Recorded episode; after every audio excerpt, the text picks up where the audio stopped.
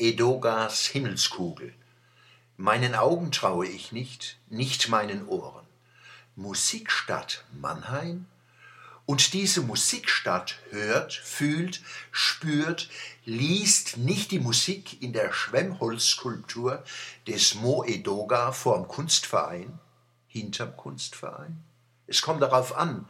Von der Augusta-Anlage aus bietet der Kunstverein Sichtschutz vor Edogas Kunst.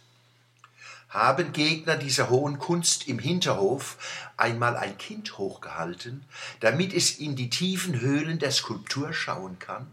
Hat man sich diese Plastik mit ihrer enormen Vielfalt an Mustern, Differenzen, Ähnlichkeiten und Assoziationen aus verschiedenen Distanzen bei verschiedenem Licht angesehen? Angehört, angefühlt, um ihre ästhetischen Qualitäten zu erfassen?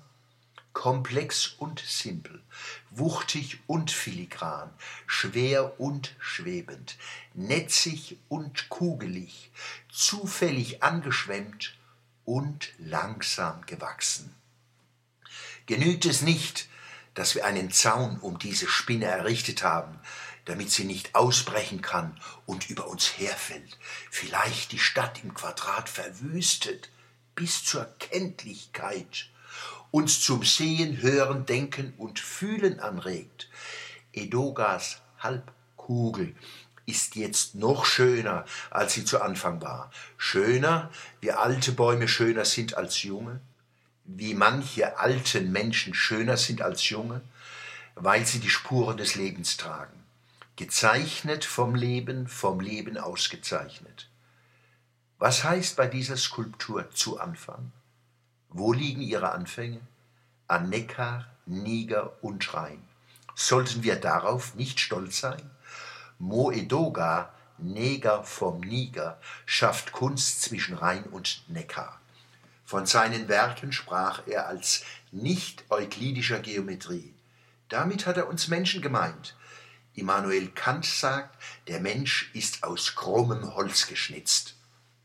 Und wir erkennen uns nicht wieder in der anthropomorphen Figur, die Edoga aus den großen Heimatgewässern der Kurpfalz gezogen hat, gerade und schief, flach und tief, hart und verletzlich, überdauernd als Idee, vergänglich als Materie, wobei Vergehen sich nie als Verschwinden vollzieht, immer als Verwandlung.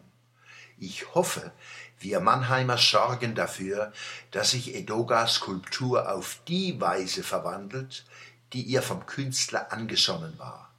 Oder begehren wir Einbürgerung in Schilda?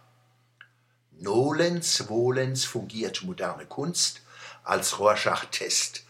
Sage mir, was du siehst, und ich sage dir, wer du bist. Vögel haben längst neues Leben in die Skulptur geschissen und sie in eine Benjeshecke verwandelt. Grün sprießt aus ihrem Inneren bewohnt die Tiefen des Raums. Mo Edogas Skulptur steht im Gegensatz zur Wisch- und Wegkultur der Handywelt. Die Mannheimer Himmelskugel zeigt zeitliche und räumliche Tiefen, die uns gerade verloren zu gehen drohen aufpassen.